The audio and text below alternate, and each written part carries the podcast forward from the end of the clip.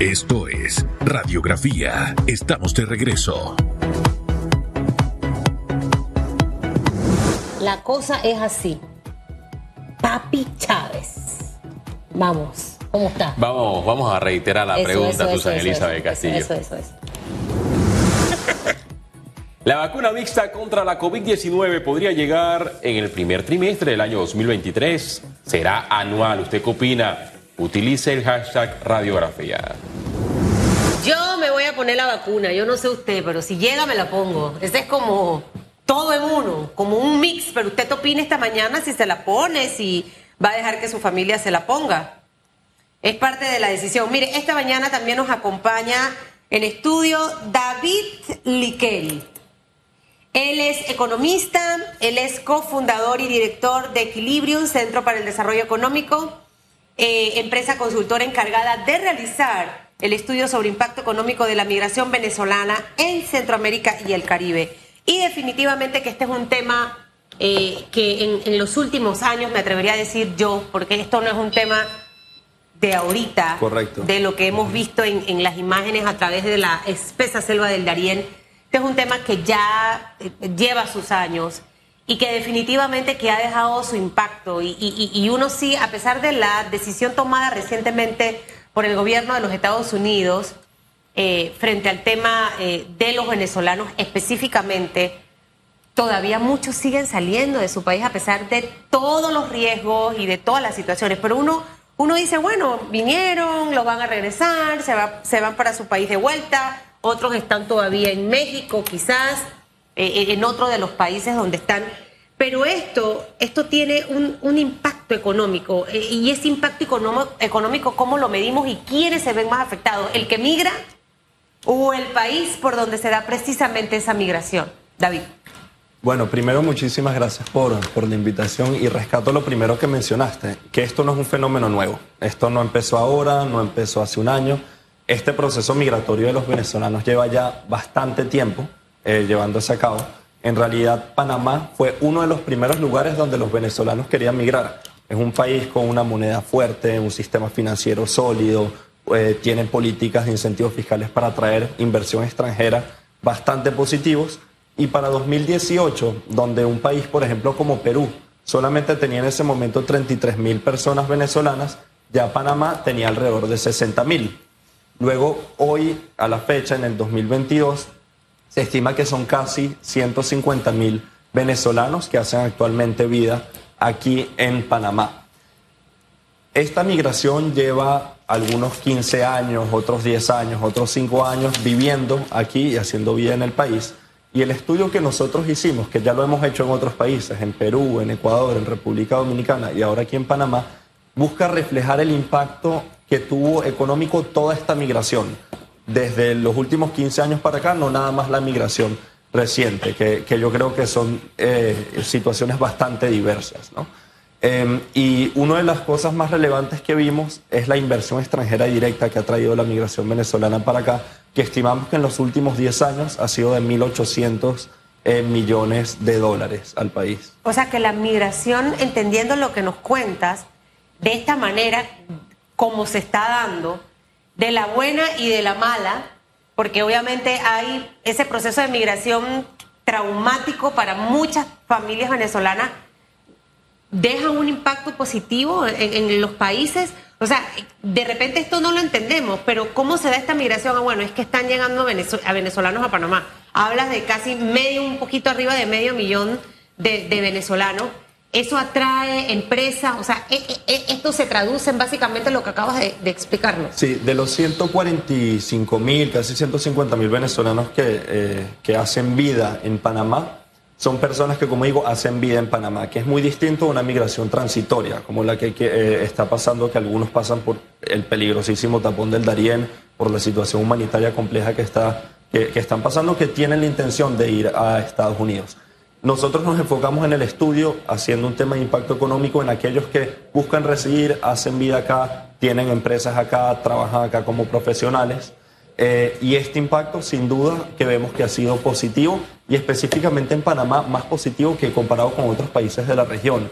Eh, aquí se han establecido empresas grandes que han sido generadoras de empleo. Se estima que el, capital venezolano genera alrededor de 40 mil empleos actualmente ahora en Panamá. Y estos 40 mil empleos, 80% es para panameños. Y luego el, 20% restante, entre pequeñas y medianas empresas, es para extranjeros. Esa comparación es con la región, en la, la que nos mencionas de que estamos posicionados como uno de los países que más inversión venezolana tiene?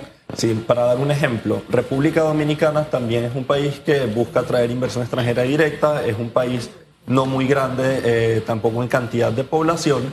Eh, han llegado también grupos empresariales relevantes a República Dominicana y la inversión se estima en 550 millones de dólares en los últimos 10 años versus Panamá en 1800, entre 3 y 4 veces más ha logrado captar Panamá. Sí, también viendo algunos reportes, eh, hay una recaudación que varía entre los 203,3 millones de dólares. Esa estimación es en 10 años, en un año, y ya que usted menciona que en Panamá hay alrededor de 150 mil venezolanos, ¿Cuántos de ellos son empresarios? No sé si esta cifra está contemplada en el estudio que ustedes realizaron recientemente. Sí, muy buena pregunta. Eh, respecto a la recaudación fiscal de 200 millones de dólares, es la estimación para este año fiscal 2022, eh, la que realizamos, y creemos que este impacto puede ser aún mayor. Estimamos que podría llegar a 280 millones de dólares si se aplican ciertas políticas migratorias que han sido restrictivas de personas que quizás emprendieron un pequeño negocio pero como no tienen un documento migratorio regular, no están reportando al fisco porque no pueden reportar al fisco sin el documento migratorio. Y si lo hicieran, la recaudación sería eh, mayor. Nosotros estimamos que existe alrededor de 5.500 empleadores eh, de, capital venezolano aquí en Panamá, como mencionó, entre gran empresa y pequeña empresa. Em, y alrededor de la población total que se considera empleador, es decir, que emplea por lo menos una persona, cerca del 10% de esta población migrante. Este estudio que ustedes eh, básicamente están presentando eh, refleja un poquito ese, ese impacto al Producto Interno Bruto, o sea, los aportes en realidad que dejan estas empresas venezolanas, que al final la mayoría del personal que contratan son panameños. O sea, que creo que eso es válido también siempre reiterarlo, porque siempre está esa, esa, ese gran mito ah, no, es que los venezolanos vienen, los extranjeros, y nos quitan el trabajo. Al final, por ley, eh, está estipulado el porcentaje de mano de obra panameña que debe contratarse. No sé si ustedes tienen dentro del estudio ese alcance o impacto económico eh, eh, real a nuestra economía. Sí, de hecho lo estimamos principalmente, además de la generación de empleos, del aporte fiscal e inversión, también por el tema de consumo.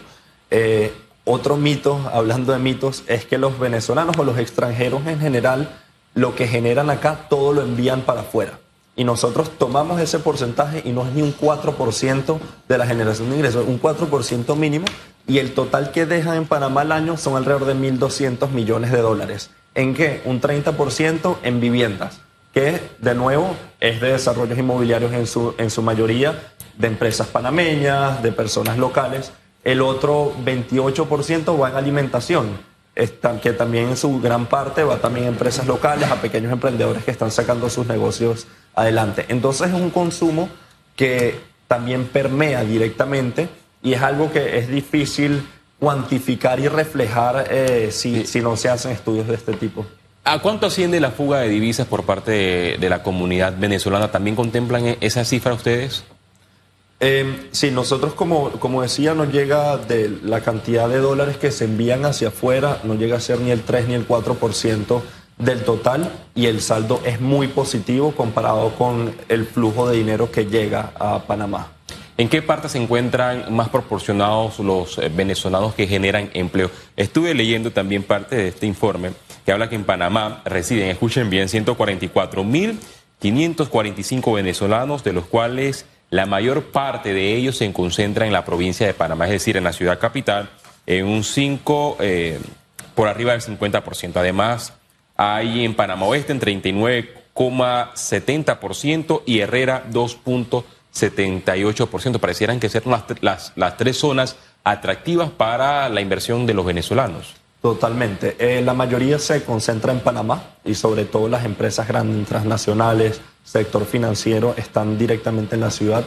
pero también hay ciertas inversiones que se han dedicado más a temas eh, agroindustriales, por ejemplo, que también se encuentran en diversas zonas del país. Y hay muchas empresas exportadoras que se encuentran en zonas francas que han agarrado a Panamá como el hub de las Américas para poder atender también a un mercado de exportación de 7 millones de venezolanos que se encuentran eh, fuera de Venezuela. E, este informe también contempla a los venezolanos trabajadores que tienen sus puestos independientes en la calle y que en gran manera aportan a la economía panameña, aquellos que venden arepas, que venden chichas, que venden empanadas. También eh, contemplamos la totalidad de la migración en un 100% y también estos trabajadores independientes eh, los vemos como, como personas que quieren trabajar, que quieren generar ingresos lo que sí es que lamentablemente muchas de estas personas se manejan en un contexto informal y por eso no están aportando a recaudación tributaria, por lo que nosotros planteamos que sería una buena medida buscar las maneras de regularizar su situación, formalizar su situación, los que ya hacen vida acá, para que también eso signifique un aporte al fisco. ¿Hacia dónde estamos yendo en el mundo? Y lo digo porque Realmente hay una realidad en Venezuela que está llevando a mucha gente a querer salir de su país, no porque quieren, sino porque básicamente las circunstancias políticas, económicas han obligado al venezolano a tener que dejar su tierra. Y, a veces le digo al panameño, ponte en el lugar de tener que dejar tu casa, a veces hasta dejarla ahí, que alguien la cuide, eh, perderla, dejar todo, absolutamente todo eh, por empezar de cero y que quizás en su país tenían un estatus económico y bajar totalmente ese estatus económico. Pero eh, en diversos países la, situación no es tan flexible para los venezolanos para que puedan básicamente eh, regular su estadía, ya sea de una persona o con su familia. ¿Hacia dónde piensas que debiera ir el mundo y escuchando prácticamente este interesante estudio eh, que desmiente muchos de esos mitos y aclara muchas de esas dudas, el resto de los países debiera de una manera controlada, obviamente, permitir la migración, eh, ya que deja dividendos en el país, eh, genera empleo, fomenta la economía hacia esa, hacia esa luz, hacia allá. Cómo debiera básicamente ir iluminando, diría yo, esa luz al resto de los países de la región. Porque estamos viendo que muchos países están adoptando medidas un poco drásticas, ¿no? Básicamente y, y exclusivamente hacia la comunidad venezolana. Correcto. Yo creo hay que reconocer que la migración venezolana para la región es un reto. Es un gran reto. Estamos hablando de más de 5 millones de personas que se encuentran migrando en la región latinoamericana. Nosotros creemos fielmente que este tipo de retos, haciendo decisiones eh, inteligentes, se convierten en una oportunidad. ¿Y qué es lo que, lo que hay que evaluar? El flujo migratorio, como bien comentas por la situación actual de Venezuela, no va a parar. Es imposible que pare actualmente porque la cantidad de personas de Venezuela que siguen saliendo puede que continúe. Adicional de esto, las personas que ya salieron, han invertido, han generado sus negocios, han crecido, no tienen una intención en el corto plazo de retornar actualmente a Venezuela. Se sienten ya cómodos en el lugar donde están y quieren aportar y es su nuevo hogar. Y eso también es importante entenderlo. En toda la región, eh, disculpa, todos los países han adoptado algún tipo de medida de hacer algo diferente para poder regularizar a la migración venezolana, porque ante condiciones extraordinarias se requieren políticas extraordinarias. En Perú, en Ecuador, eh, en Colombia se están abriendo procesos de regularización extraoficiales, en República Dominicana. ¿Más flexibles? mucho más flexibles, no les exigen que vuelvan a Venezuela para sacar la visa, lo pueden hacer desde el mismo país. Claramente personas que hayan entrado de alguna manera en una situación por lo menos como turista regular, Em, y, en este contexto creemos que estos países están haciendo un buen uso y un mayor provecho de este capital humano. Panamá actualmente, eh, y por toda esta situación que, que, se está dando, tiene unas políticas que también yo creo que hay que hilar más fino, porque fue una política de, de protección del país, que al final el país tiene que tomar ese tipo de decisiones, pero creo que un poco simplista y aplica para muchos casos en los que, por ejemplo, una gran transnacional que se encuentra aquí en, Panamá no puede traer a todos sus directivos de todo el mundo a tener una junta que la quiere hacer en Panamá por su sitio estratégico porque no le daban visa. Entonces fue por una política general. Ahí no somos flexibles. Eh, correcto. y al final si yo tengo una junta directiva con 10 eh, altos empresarios con un perfil elevado, con un potencial quizás de que vean otras oportunidades de inversión, yo misma también estoy cerrando la puerta para, para, para, traer economía, ¿no? Y se corre la voz entre el empresariado. Eh, llega un punto que entre la migración en general y deja de ser el hub atractivo. Y yo creo que en este contexto de recuperación económica post pandemia hay que ser abierto para que exista un flujo de capitales interesante para poder reactivar y haya desarrollo económico. Desde afuera, ¿cómo ven a Panamá con el tema de la inversión y qué debe mejorar Panamá para atraer más inversionistas? Yo creo que eh, la narrativa hacia afuera es que Panamá se ha complicado un poco, a pesar de ser un país, como mencionaba, sólido, con una estructura financiera fuerte, se ha podido complicar un poco en los temas migratorios, eh, quizás por algunas cosas más eh, de noticias, etcétera, que escuchan. Y yo creo que este tipo de, de cosas puntuales, como mencionaba lo de las directivas, es donde hay que ver qué cosas se pueden hacer que sean ágiles, rápidas y hagan sentido para que también recupere esa visión de que Panamá es un hub para hacer inversiones, crecer y estar en una ubicación estratégica.